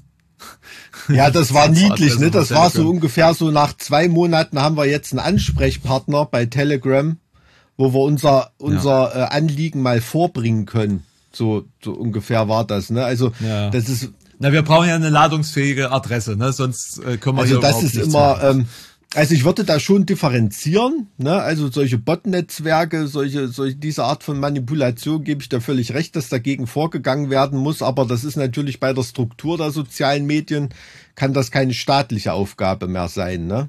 Also, ähm, sondern da ist der Staat Bittsteller bei, ähm, bei privaten multinationalen Konzernen, ne? Und das ist einfach so. Oder sogar teilweise mononational, ne?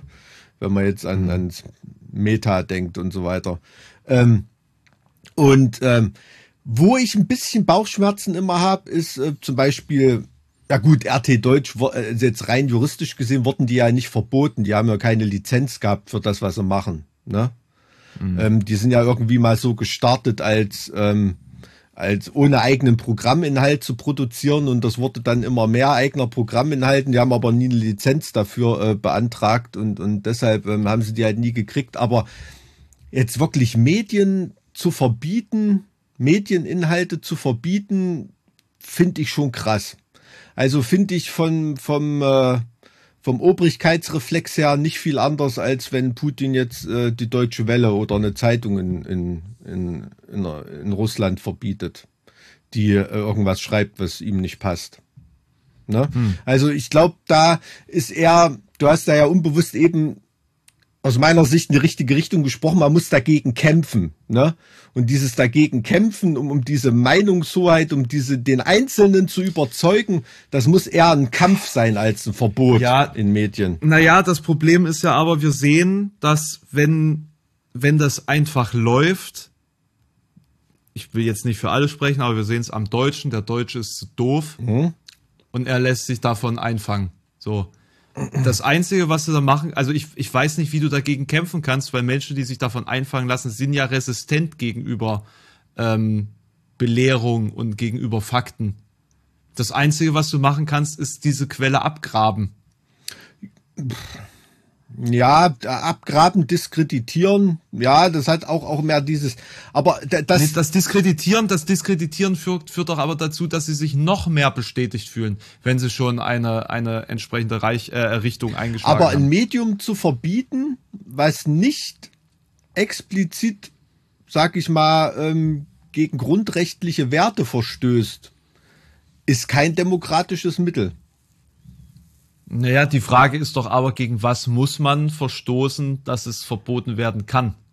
Wo fängt das an? Genau. Und das, das sind und im ist das Moment. Verbreiten von, von Kriegspropaganda und von Falschinformationen und von psychologischer, also es ist ja im Endeffekt psychologische Kriegsführung. Mhm. Das, was wir bei, bei äh, Russia Today sehen, das ist ja Psyops permanent.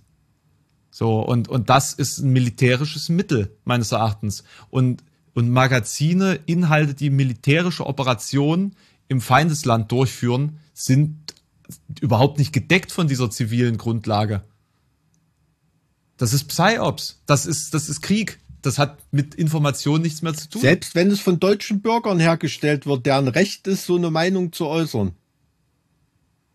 wenn man den nachweisen kann, dass es eben zum Ziel hat, eine Destabilisation durchzuführen. und Ich, ich, ich Mittel gebe dir recht, dass man das in der Kriegssituation äh, nicht, nicht gestatten darf. Da wäre man ja schön blöd, aber es, dann befindest du dich aber nicht mehr auf dem Boden der Demokratie. So ist das Grundgesetz nicht gestrickt. Kann man. Ich weiß deshalb gibt Ich- es, ich deshalb, die- genau deshalb gibt es sowas wie Kriegsrecht. Hm. Damit du dich bei solchen Fragen nicht mehr auf dem Boden der, der, des, des Grundgesetzes äh, befasst. Also, äh, weißt du, ich bin, ich bin, ich bin zynisch genug zu sagen, dass wir in den nächsten Jahren eine ganz furchtbare politische Phase erleben werden, die uns langfristig in, in Krieg treiben wird und in undemokratische Zustände, weil wir ja jetzt schon sehen, dass die Menschen nicht in der Lage sind, diesen Zustand aufrechtzuerhalten. Und ich glaube, dass eine Demokratie nur geschützt werden kann mit robusten Mitteln. Und das sind eben solche Mittel, die jetzt deiner völkerrechtlichen Definition entgegen äh, nicht funktionieren. Ähm, und wir, wir werden diese. Na, ich sag diese doch nicht, Mittel dass es nicht funktioniert. Nee, nee, wir werden, nee, wir werden die, wir werden, also nee, was halt völkerrechtlich nicht nicht akzeptabel wäre, ja. Und äh, ich, ich bin auch der Meinung, dass das dementsprechend auch nicht eingesetzt werden wird. Und vielleicht sitzen wir in 50 Jahren da und denken uns, man hätte vielleicht eher reagieren müssen. Jetzt haben wir verloren oder so. Ne? Also werden wir sehen. Ich bin da, ich bin da relativ pessimistisch. Absolut klar, aber ich, ja, ich, also ne? mir, mir geht es nur darum, also dass man das dann nicht heuchlerisch als demokratisch bezeichnen soll. Ne? Ne, die, nein, die Frage ist doch aber, wo, wo, also das ist doch alles eine Definitionssache. Und ist nicht, kann es denn demokratisch sein, also ist es, ist es wirklich demokratisch, eine Demokratie nicht mit allen Mitteln zu verteidigen? Mit allen Mitteln eines können. mit allen Mitteln, auch indem man die mundtot macht, die gegen die Demokratie kämpfen. Also eine reine Demokratie, das ist ja das Bekloppte an der Demokratie, Ja, hat genau. in sich, dass sie sich selber abschaffen kann. Richtig, ganz Wenn du genau. Demokratie Und, bis zu Ende denkst. genau, Mhm. und das ist, das ist das, das, das ist sozusagen der, der, der, äh, der Selbstzerstörungsmodus, den man ja aus einer Demokratie auch entfernen könnte. Dann bist du aber nicht mehr in einer Demokratie. Dann bist du So, immer das ist- genau, und- bestenfalls Logokratie. Wenn du jetzt sagen willst, okay, was hier die Bekloppten äh, da vor Fernsehen gucken, den Sender braucht man nicht weg damit. Ne? Dass da Leute mit einer höheren Einsichtsfähigkeit ähm, da Entscheidungen treffen. Kann natürlich sein, ne? Klar, aber dann darf man es eben nicht mehr Demokratie nennen. Ja, und dann darf man es auch nicht mehr Grundgesetz nennen. Da muss man das so ehrlich kommunizieren.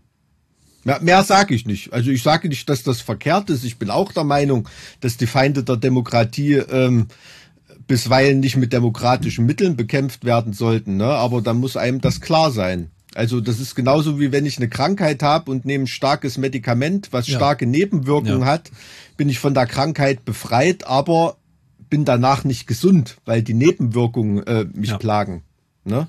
Also wir, wir sind da nicht unterschiedlicher Meinung, aber ich, ich sag nur, ähm, aber an, an dem Punkt, wo wir gerade diskutieren, diskutieren ja viele nicht. Ne? Die denken, ach, RT oder die Zeitung äh, verbieten ist cool und die Zeitung verbieten ist nicht cool, dass man das so unterscheiden kann.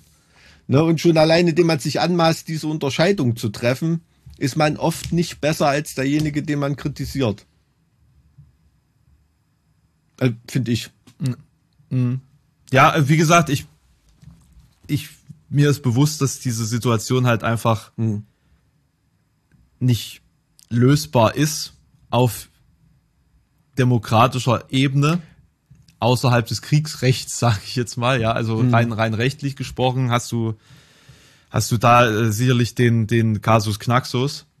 Ja, das ist ein, das ist ein Ähm, ganz großes Paradoxon und wo ich Ja, dir völlig genau, recht genau. gebe, dass in einer Gesellschaft wie unseren, in der so viel Ungleichheit und Frust herrscht, wird es kein Demokratieparadies geben, ne? in der sich die Demokratie aus sich selber raus äh, von Ja. glücklichen Menschen erhalten kann oder so. Ich kenne viele Leute, die sind jetzt gerade durch diesen Schock von ihrer Putin-Liebe geheilt worden, ne? muss Mhm. ich ehrlich sagen. Gibt viele, aber gibt natürlich auch immer noch einige, die das, die da immer noch völlig verblendet sind. Ne? Aber es ist wirklich nicht mehr so viel. Aber es geht ja nicht nur um Putin. Ne? Das ist ja ein Symptom, eine, eine, eine, gegenwärtige schreckliche Erscheinung. Aber diese Tendenzen, die, die dieses System so aushöhlen, dass ich da sowas draufsetzen kann wie Putin und Trump und dass das äh, international akzeptiert und salonfähig werden kann, das ist ja das eigentliche Problem. Ja, genau. Das ist, das ist der, das ist der große, der große Krebs, der da unter allem Ja. gärt, Ja. sage ich jetzt mal, und der uns auch in Zukunft beschäftigen wird. Und ähm, Sicher auch noch im nächsten der jetzt- Podcast. sicherlich auch noch im nächsten Podcast. Und ähm, dementsprechend hast du einen äh, guten Abschlusspunkt damit gerade gefunden. Und äh, ich stelle das Sprechen ein. Ich auch, ja. Also bl- bleiben wir mal ja gespannt, was da kommen wird. Optimistisch ist schwer. Also mich hat neulich von Jute Dragers auf Instagram so ein Posting echt getroffen, wo sie wirklich schreibt. Also normalerweise schreibt man ja als Tagesschausprecher nicht irgendwie was zu seinen Befindlichkeiten oder so, aber als sie da bei der einen Morgensendung da die Meldung gelesen hatten, hat äh, nicht ein was Positives gehabt, was sie den Leuten irgendwie berichten kann oder so. Das hat man richtig gesehen, äh, wie fertig die das gemacht hat. Ne? Und ähm, ähm, dann hat sie da so ihre Gemütslage gepostet. Das fand ich krass. Und so geht's einem ja mhm. auch ungefähr. Ne? Ich würde jetzt auch lieber eine geile Anekdote von irgendeinem Festival oder einer Clubshow oder eine coole Platte, die ich gerade gefunden habe oder ein Buch, was ich gelesen habe, mit dir drüber reden, aber das sind halt nicht gerade die bestimmten Themen, ne, mit denen man sich befasst im Kopf. Aber, aber merkst du, merkst du nicht auch, um, um nochmal kurz den Faden aufzugreifen, merkst du nicht auch, dass es mittlerweile schon wieder so an den Rand wabert, dass man wieder mehr Raum, immer mehr Raum für die Normalität zulässt? Also das, im Vergleich zu den ersten zwei, drei Tagen sicherlich. Aber es ist schon immer noch äh, ordentlich Dauerfeuer. Ne? Also wir hatten jetzt zum Beispiel vor, vorgestern geprobt ne? und unser, unser Drama, da kam aus Berlin mit dem Zug und da meinte, naja, wenn du da in Berlin am Hauptbahnhof siehst, was da los ist, ne? mit den Zügen, mhm. die da aus Richtung Polen kommen und so, da bist du auf einmal da wirklich mittendrin und siehst das hautnah, die Menschen. So, ne? Das katapultiert mhm. dich dann schon wieder rein. Und das wird auf unseren, das ist ja das, was die Leute so angefasst hat, dass auf einmal, das musst du dir mal überlegen, du bist der Krieg, bist du aus dem Fernsehen gewohnt, auf einmal gibt es eine reale Perspektive, dass sich das Sachen auf deinen Alltag auswirken, weil irgendwo Krieg ist. Das ist doch für einen Deutschen mhm. undenkbar dass eine Kindergeburtstagsparty vielleicht irgendwann mal ausfällt oder äh, irgendein Auto nicht geliefert werden kann oder, oder ich äh, noch ein Fuffi mehr an der Tankstelle äh, äh, zücken muss, weil irgendwo ein Krieg oh, ist. Gott bewahre. Gott bewahre. Ja, also, aber auf dem Level von Inconvenience äh, diskutieren wir ja jetzt gerade immer noch. Ne? Also, ja. das ist doch pervers. Und aber trotzdem ist es das, was die Leute bewegt und was das Thema so äh, in der Öffentlichkeit hält. Ne? Und auch in meinem Bewusstsein hält. Ich mache mich ja davon nicht frei. Mhm. Ja. Na gut, aber wollen wir mal schauen, was passiert. Wir bleiben dran. Gut, mach's gut, mein Guter, gell? Gut, Mike, dann halt hab, die Ohren steif. Hab eine friedliche Zeit bis zum, bis zum nächsten Mal, wenn wir die Zeit finden, uns zusammen zu, zu finden. Hahaha. Ha, ha. Oh ja. Gott, dreimal finden in einem Satz. Zweimal. Hast du richtige Worte gefunden, schön. Super. Na dann, ne? Peace, mach's gut. Ganz schön findig von mir. Tschüss.